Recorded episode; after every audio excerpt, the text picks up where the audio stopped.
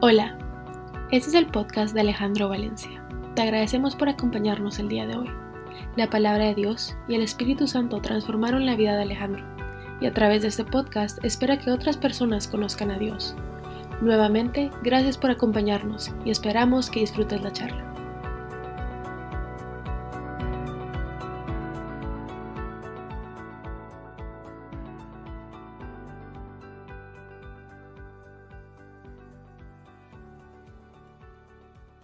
Bueno, buenas noches nuevamente. Es un gusto estar aquí reunido con ustedes y para todos los que nos oyen después en cualquier plataforma digital, pues es un gusto poder compartir lo que Dios está haciendo en mi vida.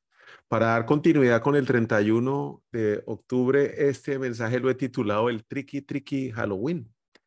Ah, y vamos a arrancar con eh, la carta que escribe Pablo a, a Timoteo la segunda carta que le escribe a Timoteo, donde le da unas instrucciones muy precisas de lo que está por venir y de lo que debe hacer. Y usted me dirá, pero ¿qué relación tiene esto con el tricky tricky Halloween? Y la verdad es que tiene muchísima, muchísima relación. Vamos a empezar con la segunda carta a Timoteo 3, 1 al 5. Timoteo, le dice Pablo, es bueno que sepas que en los últimos días habrá tiempos muy, muy difíciles. Hoy lo estamos viviendo en Belice con la vida de don Roberto. Pues la gente no solo tendrá amor por sí misma y por su dinero, serán fanfarrones y orgullosos, se burlarán de Dios, serán desobedientes a sus padres y malagradecidos. No considerarán nada sagrado. No amarán ni perdonarán. Calumniarán a otros y no tendrán control propio. Serán crueles y odiarán, odiarán lo que es bueno traicionarán a sus amigos, serán imprudentes, se llenarán de soberbia y amarán el placer en lugar de amar a Dios. Actuarán como religiosos, pero rechazarán al único poder capaz de hacerlos obedientes, a Dios. Aléjate de esas clases de individuos. Y otra versión aún es más fuerte. Con esa gente ni te metas. Y es que la verdad sí requiere muchísima valentía poder hacerlo, no meterse con esa gente o no ser como esa gente. Se requiere valentía para impedir las tentaciones que nos llegan por todos lados, desde las más profundas de nuestro corazón hasta las que vienen de China por esas redes sociales o de cualquier otra parte del mundo. Se, se requiere valentía para seguir las cosas que nos edifican, que nos ayudan a crecer, se requiere valentía para esas cosas que nos cambian. Se requiere valentía para reflejar y para modelar las actitudes correctas y así que en otros nazca el deseo de seguir a Dios. Se requiere valentía para reconocer que lo que pasa, qué es lo que pasa a nuestro alrededor, para poder leer los tiempos y tener claridad a qué me debo aferrar. Se requiere valentía para aferrarse a la palabra de Dios y que sea la norma de nuestra vida, ahí sí que se requiere más valentía obedecerla. Se requiere valentía para obedecer la palabra de Dios y que todo lo que hagamos, inclusive respirar, sea la norma. Se requiere valentía para responder alguna de las preguntas como las siguientes. ¿Qué nos va a pasar después de la muerte? Se requiere valentía para siquiera preguntarse de dónde viene el enemigo o quién será o quién es finalmente quien maneja el universo. Y es que la tragedia hoy es que muchos, como yo en el pasado, buscan esa respuesta en lugares equivocados. Como decía la canción, es más fácil caminar la antigua carretera que hemos caminado por kilómetros, kilómetros y kilómetros y seguirla caminando. Es más fácil escuchar la misma voz y la antigua voz que ya sabemos diciéndonos las mismas mentiras una y otra vez. Es más fácil caernos en las mismas cosas que ya lo hemos hecho en el pasado, tratando de llenar ese vacío que llenamos dentro. Muchos hemos buscado y otros andan aún buscando la luz del día en la oscuridad de la noche, para luego encontrarse completamente desgastados en la misma pelea diaria. Todos hemos, hemos corrido hacia las cosas que sabemos que no están bien y que nos hacen daño, pero en fin, terminamos cayendo a esas, a esas cosas. Mm, es muy difícil entender por qué todavía nos cuesta adoptar una postura correcta en tiempos difíciles o responder correctamente a una ofensa. Nos cuesta tener la actitud correcta a una ofensa por más pequeña que sea o nos cuesta tener la actitud correcta en la situación más difícil y escandalosa que podamos estar pasando en nuestras vidas. ¿Por qué nos cuesta ser valientes? ¿Por qué nos cuesta salir de los antiguos caminos conocidos, dejar de escuchar esa voz que nos grita y que nos llama para que salgamos corriendo a lo que sabemos que nos hace daño? Para llenar ese vacío que llevamos dentro con algo temporal y que más daño nos hace y no resuelve nada. La primera, la primera carta de Juan 2.16 dice, porque nada de lo que hay en este mundo, nada que hay en este mundo, los malos deseos del cuerpo, la codicia de los ojos y la arrogancia de la vida, proviene del Padre, sino del mundo. Y nos quedamos buscando en el mundo, claro. Es que es más fácil buscarlo en el mundo. Se requiere valentía para obedecer la palabra de Dios que dice en Colosenses 3, 1 y 3. Ya que han resucitado en Cristo, busquen en las cosas de arriba, donde está Cristo sentado a la derecha del Padre. Concentren su atención en las cosas de arriba. Para eso se requiere mucha valentía, no en las de la tierra pero ustedes ya han muerto y, su vida está escondida con Cristo en Dios. ¿Por qué nos quedamos buscando las cosas de este mundo y no buscamos las cosas de arriba? Yo encuentro hoy con este tricky tricky Halloween una respuesta. Y es por las mentiras que nos creemos, como nos creemos el tricky tricky Halloween. Y si usted sinceramente va y revisa su comportamiento hoy, o el de hoy, mucho de lo que hoy hizo lo aprendió cuando era niño o niña. Puede ser una mentira que le dijeron en esa época y que aún, hoy usted se la siga creyendo y lo lleve a actuar de la manera que hoy actuó. El Halloween es un excelente ejemplo para ver la forma en que nos creemos esas mentiras que nos afectan por el resto de nuestra vida y que hace muy difícil salir de ese círculo vicioso y caminar valientemente por esta vida. Se han planteado muchísimas preocupaciones respecto al Halloween y la verdad es que cuando se pone ese tema en la mesa con los que piensan que es una sola fiesta y uno piensa que no, se arma una discusión de esas hasta escandalosa. Y dos de las mentiras más comunes que se oye es que el Halloween fomenta y no son mentiras, de las cosas más comunes que uno oye es que el Halloween fomenta, fomenta el contacto con el ocultismo y celebra el mal. Yo creo que efectivamente es así. Ambas son ciertas. Pero hay otra que quiero agregar y que es muy sutil y que muchas veces no es la que se pone sobre la mesa. El Halloween plantea grandes preguntas, pero solo da mentiras como respuestas. Y esto es muy serio porque las preguntas son de temas importantes que van a pasar con nosotros después de la vida. ¿Quién es el, el malo? ¿Cómo obra el malo? ¿Quién dirige el mundo? Y la mayoría de las personas involucradas en estas historias de Halloween son los niños, en los cuales se creen las mentiras y tienen en su cabeza esas preguntas. Lo que hoy se les enseña a los niños afectará cómo se comportarán los adultos de mañana. Si no, vaya y revise su comportamiento hoy y vaya a ver qué fue lo que aprendió de chiquito que hoy lo está haciendo. Y puede ser que hoy nosotros siendo aún adultos sigamos creyendo esas mentiras. Ahora, esto no solo pasa en Halloween y no solo Halloween perpetua o perpetúa estas mentiras. El mundo y nuestros pensamientos lo hacen diariamente, lo hace diariamente también. Y aquí vamos a entrar directamente al tema del Halloween. Y la primera mentira que el Halloween perpetúa el mal es externo. Mire pues, el mal es externo. Mateo 15, 19 nos dice, porque del corazón salen los malos pensamientos, los homicidios, los adulterios, la inmoralidad sexual, los robos, los falsos testimonios y la calumnia. No viene de afuera, está dentro de nosotros. Pero la primera mentira es que el mal es externo. En Halloween se promueve una grande cantidad de disfraces y de criaturas malignas y de brujas que son las que llegan a golpear la puerta. Y usted puede llegar a pensar que si abre la puerta, entonces entra el mal. Por eso muchos ni participan en la fiesta. Otros abren la puerta, pero cuando la cierran dicen, no, ya se fue.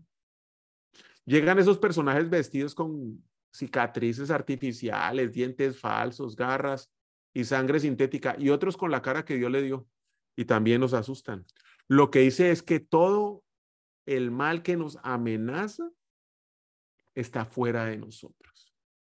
La realidad es que bien, sí existe un mal externo y los niños y nosotros tenemos que saber que existen personajes afuera de nosotros que decididos están a hacernos daños, desagradable.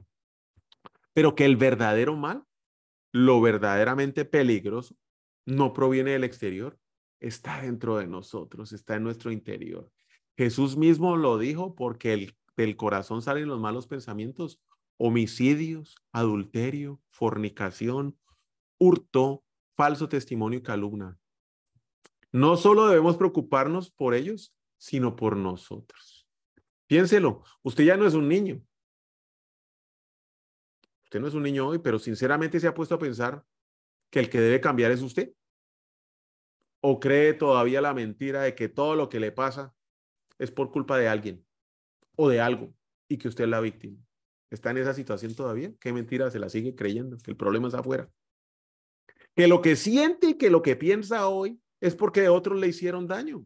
Y claro, sí existe gente mala que quiere hacernos daño, como también circunstancias que nadie esperaba que viene a complicarnos la vida.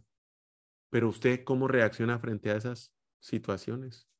El más realmente peligroso no proviene del exterior, sino de nuestro interior. Y es que vuelvo y le pregunto, ¿acaso no sale de nuestro interior los malos deseos del cuerpo, la codicia de los ojos y la arrogancia de la vida? Eso sale dentro de nosotros. Liderarse a sí mismo requiere valentía. Limitarse y sacrificarse requiere una actitud de siervo y muchísima humildad. Segunda de Timoteo 3:10, y ahí viene dentro de las instrucciones que mandó Pablo. Tú en cambio has seguido paso a paso mis enseñanzas, mi manera de vivir, mi propósito, mi fe, mi paciencia, mi amor y mi constancia, mis persecuciones, mi sufrimiento. Estás enterado de todo lo que sufrí en Antioquía, Iconio y Listra y de las persecuciones que soporté y de todas ellas me libró el Señor. Asimismo serán perseguidos todos los que quieran llevar una vida piadosa en Cristo. Mientras esos malvados embaucadores irán por el mar, en peor engañando y siendo engañados. Salir de esta mentira de que el mal es exterior a nosotros requiere mucha paciencia, mucha constancia, amor y fe para seguir el ejemplo de Jesucristo. La segunda mentira, y es que el mal es feo. Segunda de Corintios 11, 14. Y no es de extrañar ya que Satanás mismo se disfrazará del ángel de luz. La segunda mentira que nos hace creer el Halloween es que el mal es feo. Los mejores disfraces de Halloween normalmente se consideran los que son más aterradores y feos. El mensaje que uno puede reconocer es que el mal lo puede uno reconocer y lo puede ver porque la gente malvada se ve fea. Y hay dos problemas, sinceramente, con estos. Una resulta terriblemente ofensivo para aquellos que no son agraciados físicamente y que sufren auténticas desfiguraciones. La falsedad no es igual a maldad. La fealdad, perdón, no es igual a maldad. Y el mayor problema en esta mentira es que la forma más peligrosa del mal precisamente no viene o no aparece fea, viene envuelta en un hermoso y bien bonito empaque. De hecho, la Biblia vuelve y reitero el versículo en que empezamos, el Satanás viene y se disfraza de ángel de luz. Así lo hacen los estafadores, los banqueros corruptos y seductores de todo tipo que quieren verse bien para después terminarlo tumbando a uno. ¿Y qué me dice usted de esos amigos? ¿O disque amigos que le dan consejos? ¿O esa su amiga, su prima, su hermana o la cuñada cuando da opiniones sobre otras personas? No, no es un chisme tranquilo, es solo mi opinión o del grupo de la iglesia donde usted se reúne o los grupos pequeños donde usted empieza a hablar o murmurar y la murmuración ya se vuelve la costumbre y a todo el mundo le parece normal. Así viene, así viene Satanás. ¿Ha participado usted en hecho en eso? ¿Ha hecho este tipo de comentarios sueltos? Así como que es solo mi opinión. Ha dado consejos a sus amigos y esos consejos lo alejan a él como a usted de Dios y no lo y lo acercan más al mundo. Satanás tiene una habilidad increíble para usarnos a todos para lograr su propósito. Génesis 27, 35. Pero Isaac le respondió, tu hermano vino y me engañó, tu hermano vino y me engañó y se llevó la bendición que a ti te correspondía. En la familia también vienen ese tipo de, de problemas.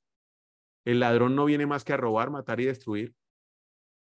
Y se engaña. ¿Qué me dice usted de nuestros pensamientos? ¿Qué me dice usted de nuestros juicios? No sé si solo me pasa a mí. Y le pregunto. Pero a mí me presentan una persona. O yo llego a un lugar donde no conozco a muchos o no conozco a nadie y empiezo con un escaneo.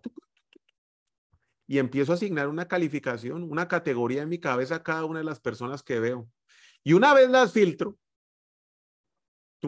las empiezo a encasillar. Si la persona no pasa mi filtro, mi juicio, va al cajón, sí, al cajón de descartados. Con ese no quiero nada que ver. No quiero ni saber su nombre, y menos si tiene tener algún tipo de relación con esa persona. No me interesa en lo más mínimo. Por lo último que me preocupo, y si es que me llego a preocupar, o siquiera lo llego a pensar, es, ¿será que esa persona tiene algo bueno? Vamos a buscarlo. No, eso iré a buscar algo bueno al que ya encasillé en el cajón de los descartados, no se me pasa por la cabeza. Hoy, ¿cómo lucho yo con ese berraco tema? Y procuro mantener mis juicios apagados, mantenerme sin juicio, buscando algo bueno en todas las personas. Difícil. O hablemos de las deudas que vienen envueltas en un empaque de la oportunidad, el gran negocio, la oferta, la temporada, nos engaña de tal manera que nos pone a pensar que lo necesitamos, que con solo eso ya estamos hechos, que por una sola vez que se va a acabar el producto si no lo compra ahorita y que lo tenemos que tener y así nuestra vida va a cambiar. Lo que no nos dice es cómo va a cambiar nuestra vida. Ahora, de ser libre de deudas, pasamos a esclavos, sí, a esclavos de las berracas deudas. La deuda nunca se va a presentar con las tasas altas de interés con las interminables llamadas con tono altanero y abusivo a cualquier hora de la noche que nos roban la paz.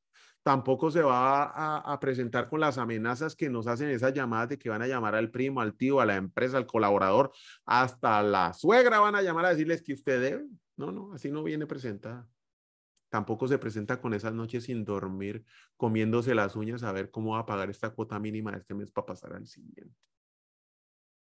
Y es en estas situaciones cuando viene el enemigo disfrazado, donde nuestras convicciones deben prevalecer, sin importar lo que pensamos o sentimos, lo que nos digan y menos quien nos lo diga.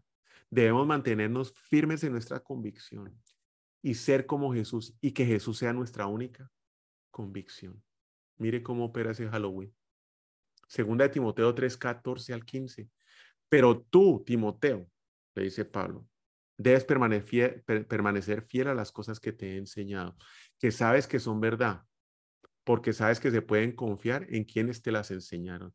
Desde la niñez te han enseñado las sagradas escrituras, las cuales te han dado la sabiduría para recibir la salvación que viene por Cristo Jesús. Para salir de la mentira de que el enemigo viene disfrazado de con cachos, ¿sí? Para llegar a ser valientes y permanecer en firme en nuestras convicciones, solo se puede estando firme y aferrado a la palabra de Dios, a las sagradas escrituras que nos dan la sabiduría y aumentan nuestra fe. Mire pues la tercera mentira del Halloween. El mal es trivial. Ezequiel 36, 17 dijo, Hijo del hombre, le dice a Ezequiel Dios, cuando los israelitas habitaban en su propia tierra ellos mismos la contaminaron con su conducta y sus acciones. Su conducta y sus acciones. La tercera mentira nos hace pensar que es algo, que el mal es algo común, sabido por todos, que está bien, que tampoco es tan grave, pues, que no tiene ninguna importancia, que no es trascendental y mucho menos de interés, como para andarse fijando en eso. ¿No se le parece lo que escuchamos hoy en las noticias y en la boca de muchos jóvenes. Es aterrador eso. La tercera mentira es que el, el mal es trivial. A muchos niños se les dice en el Halloween que incluso el disfraz más miedoso que se le puede aparecer en la puerta es solo una persona que viene disfrazada que no se tiene que preocupar de eso, que son pajas. que no va a pasar nada, por más horrible que se vea. Decimos que en realidad no hay nada de qué preocuparse. Bueno, me temo que esto no es cierto, la verdad. La Biblia, el sentido común y la historia nos enseña que el mal es un asunto serio y que el mal es malo. Que el mal hace verdadero daño a las personas y no solo a esas personas, sino también a las, no solo a las víctimas, sino también al que lo hace.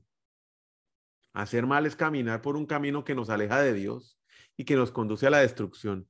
Y para todos los esqueletos falsos que hay por ahí en esta fiesta del año, la muerte no es una broma.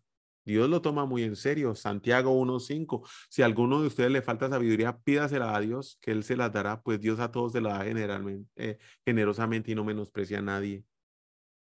Solamente conocer las escrituras nos permite tener claro que está bien y que está mal. Nada más.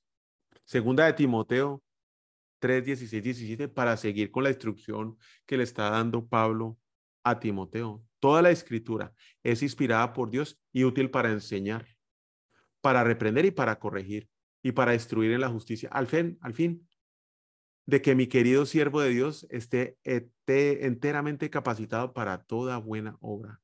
Capacitarnos todos los días en la palabra de Dios nos ayudará a caminar en el camino que Dios tiene para nosotros, a no pensar como el mundo piensa, a pensar como Dios, a ver las cosas con los ojos de Dios. Lo malo es malo y lo que es bueno es bueno. Que las faltas no son banales, que los pecados no son, ah, este es un pecadito blanco, este es una mentirita blanca, que el mal es malo y es un asunto que Dios toma muy en serio. Vamos para la cuarta mentira y última que tenemos hoy con el tricky tricky Halloween. Y es que la mentira dice que el mal es invencible. Claro, si le damos un dulce y desaparece, la negociamos. Colosenses 2.15. De esa manera desarmó a los gobernantes y a las autoridades espirituales. Los avergonzó públicamente con su victoria sobre ellos en la cruz. Jesús acabó con Satanás. Pero la cuarta mentira nos dice que el mal es invisible, invencible. En ninguna parte del Halloween hay ningún sentido de que el mal deba ser combatido. Nadie nos dice. En ninguna parte de la fiesta dice, no, dele, saque una espada y acábelo. No. Que pueda ser derrotado, no, tampoco. Los muertos siguen muertos y los poderes ocultos viven un día más para seguir asustando al siguiente. Aquellos que llaman a la puerta, que tocan a la puerta, tricky, tricky Halloween, con sus disfraces esos todos miedosos y bien arreglados, confían tanto en que se cumplirán sus deseos y sus demandas, que algo se les va a dar. Y al otro lado de la puerta estamos nosotros diciéndole, ay, mire miedo, aquí le doy un dulce, le negocio mi paz, pero desaparezca. Le negocio mi dominio propio, pero ábrase acá, no lo voy a ver en un ratico. Le negocio el amor, pero a este lo odio, lo dejo entrar, siga, váyase. Le negocio el gozo, no, pierdo mi paz en este momento y pierdo mi gozo, pero ¿sabe qué? Váyase. Confían tanto estos eh, disfrazados, que se van a cumplir su promesa y que algo se les dará, que nuestra programación es muy sutil aquí, porque el Halloween enseña que aquí todo se puede negociar con el mal, con la muerte y con los poderes ocultos para apaciguarlos, haciéndoles una ofrenda y esperando que desaparezca. Mire qué sutil son estas mentiritas. Cuán diferente la perspectiva de Dios y de la Biblia respecto a lo que debemos hacer cuando se nos acerca el enemigo, cuando se nos acerca Satanás. Santiago 4, 7 dice, así que sométanse a Dios y resistan al diablo, y él huirá de ustedes. El que huye es él, los que se quedan firmes somos nosotros. Cuánto más alentador es la buena noticia de que en la cruz Jesucristo derrotó a todo el poder del mal y lo despojó de principado y de autoridad y los hizo escarnio público, triunfando sobre ellos, los aplastó pero ahí estamos nosotros llegando a pensar que tenemos que negociar con el enemigo, con Satanás. Esa es una de las más grandes mentiras que nos podemos llegar a creer. Debemos creer la verdad y solamente la verdad. Y es que Satanás ya está vencido, acabado y aplastado en la cruz por el sacrificio de Jesús, nuestro Salvador.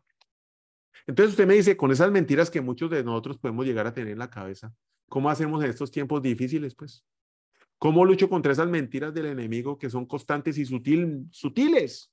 que nos llegan a nosotros todos los días, porque esto no solamente llega en Halloween, pero son de las lecciones que podemos extraer de esta fiesta. ¿Cómo podemos llegar a ser líderes eficaces nosotros mismos para podernos liderar valientemente, aunque tengamos que seguir nuestro viaje solo? Pues aquí le voy a dejar cinco punticos para que lo recuerde. El primero, hay algo que impedir. Y seguimos con las lecciones que le mandó Pablo a Timoteo. En segunda de Timoteo 2, 22 al 23. Huye de las malas pasiones de la juventud y esmérate en seguir la justicia, la fe, el amor y la paz, junto con los que invocan al Señor con un corazón limpio. No camine solo. No camine solo. Busca a los que buscan a Jesús. No tenga nada que ver con discusiones necias y sin sentido pues ya sabes en qué terminan esos pleitos. Debemos huir de las tentaciones como el placer y el dinero y el poder, así como muchos otros que terminan arruinando nuestra vida. La segunda, hay ciertas cosas que debemos perseguir. Segunda de Timoteo 2.22 y sigue la instrucción.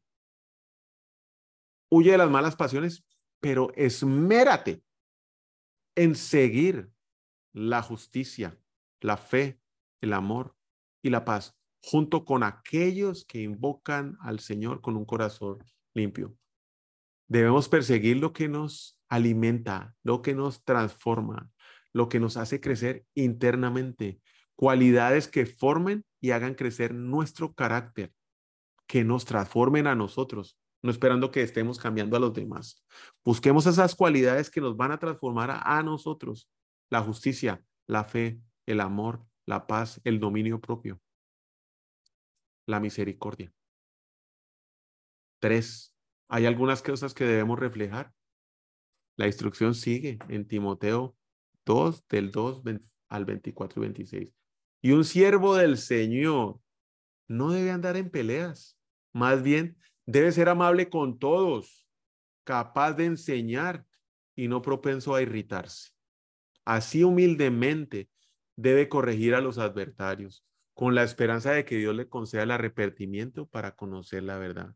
De modo que se despierten y escapen de la trampa en que el diablo los ha tenido cautivos, sumisos a su voluntad, en esas mentiras que hablamos. Nosotros debemos modelar las actitudes y comportamientos correctos. ¿Qué haría Jesús en esta situación que hoy tengo que enfrentarme? ¿Qué haría Jesús en esta respuesta que tengo que dar? ¿Qué haría Jesús en este negocio? ¿Qué haría Jesús mientras espera en esta fila? ¿Qué haría Jesús con ese señor que se coló en la fila? Y somos nosotros los que predicamos con nuestras acciones diariamente para que así otros quieran someterse también a Dios, que es lo que tiene ese man, que lo veo en paz. Yo quiero eso que él tiene y se preacerquen a preguntar. Cuarto, hay algunas cosas que percibir. Y segunda de Timoteo con la instrucción sigue. Ahora bien, ten en cuenta en los últimos tiempos vendrán días difíciles. Gente estará llena de egoísmo, avaricia, serán graciosos, arrogantes, blasfemos, insensibles, impacables, calumniadores, traicioneros, impetuosos. Aparentarán ser piadosos, pero su conducta desmentirá el poder de la piedad. Con esa gente ni te metas. Así son los que van de casa en casa, cautivando a las mujeres débiles cargadas de pecados que se, dejan llevar por toda clase de pasiones. Ellas eh, siempre están apareciendo, pero nunca logran conocer la verdad. No llegarán muy lejos, porque todo el mundo se dará cuenta de su insensatez, como pasó con aquellos dos. Debemos estar seguros de que nos aferramos a lo correcto. Leer lo que está pasando en el contexto y asumir la responsabilidad y el compromiso de que aunque estemos en un contexto como el anteriormente mencionado, nos vamos a aferrar a lo correcto, a la palabra de Dios y vamos a vivir conforme a esa palabra. Quinto, hay algo siempre que pronunciar. Segunda de Timoteo 3.10 y sigue la instrucción. Tú, en cambio, has seguido paso a paso mis enseñanzas, mi manera de vivir, mi propósito, mi fe, mi paciencia, mi amor y mi constancia, mis persecuciones y mis sufrimientos Asimismo serán ustedes perseguidos. Todos los que quieran llevar la vida piadosa en Cristo Jesús, mientras los malvados embaucadores irán de mal en peor, engañando y siendo engañados. Pero tú permanece firme en lo que has aprendido, de lo cual estás convencido pues sabes de quién lo aprendiste. Toda la escritura está inspirada por Dios y es útil para enseñar, para reprender, para corregir y para instruir en la justicia de Dios, a fin de que el siervo de Dios esté enteramente capacitado para toda buena obra. La palabra de Dios debe ser nuestra norma de vida. Y predicamos la palabra de nuestra Dios, de, de la palabra de Dios, perdón, con nuestra manera de vivir, no hablando, haciendo. Yo hoy lo invito a ser valiente, a vivir de acuerdo a la palabra de Dios y no creer y menos vivir conforme a las mentiras del enemigo. A vivir una vida predicando la palabra de Dios en todo lo que hace, siguiendo fielmente el ejemplo de nuestro Señor y Salvador Jesucristo. Y les quería convertir esto, con, compartir esto del tema de Halloween, porque yo creo que las mentiras son tan sutiles que muchas veces ni las vemos, pasan por el lado. No son los disfraces, están ahí. Está Satanás, están las brujas, están ahí. Pero la mentira tan sutil que nos hace creer que el enemigo está fuera de nosotros, que podemos negociar con él, que no se puede destruir, nos la estamos creyendo desde chiquitos. Y cuando debemos es trabajar en nosotros, aferrados a la palabra de Dios. Señor Jesús, venimos esta noche agradecidos por, por tu palabra, por tus enseñanzas, por, por la vida de Pablo, por la vida de Timoteo, Señor, porque nos dejan ejemplos precisos de cómo podemos evitar caer y mantenernos en esa mentira, que es solamente para valientes. Y aquí hay un grupo de valientes que está decidido a seguir tu palabra, Señor, que luchamos todos los días con nuestras debilidades, que tú nos permites ver claramente qué es lo que debemos cambiar dentro de nosotros, qué es lo que debemos mejorar, cómo podemos seguir a Jesús y cómo podemos ser mejores mañana. Que vamos a caer, sí, Señor, pero gracias a Dios Tú estás ahí, tu misericordia, tu gracia y tu amor nos levantan para que de donde caigamos sigamos caminando, olvidándonos del pasado y solo viendo lo que nos hace falta para llegar a ti, Señor. Te damos infinitas gracias porque nos enseñas, porque nos fortalezas, porque nos muestras el camino y porque tu palabra está ahí para decirnos qué es lo que debemos hacer, qué es la verdad y qué es la mentira, Señor. Gracias, Padre.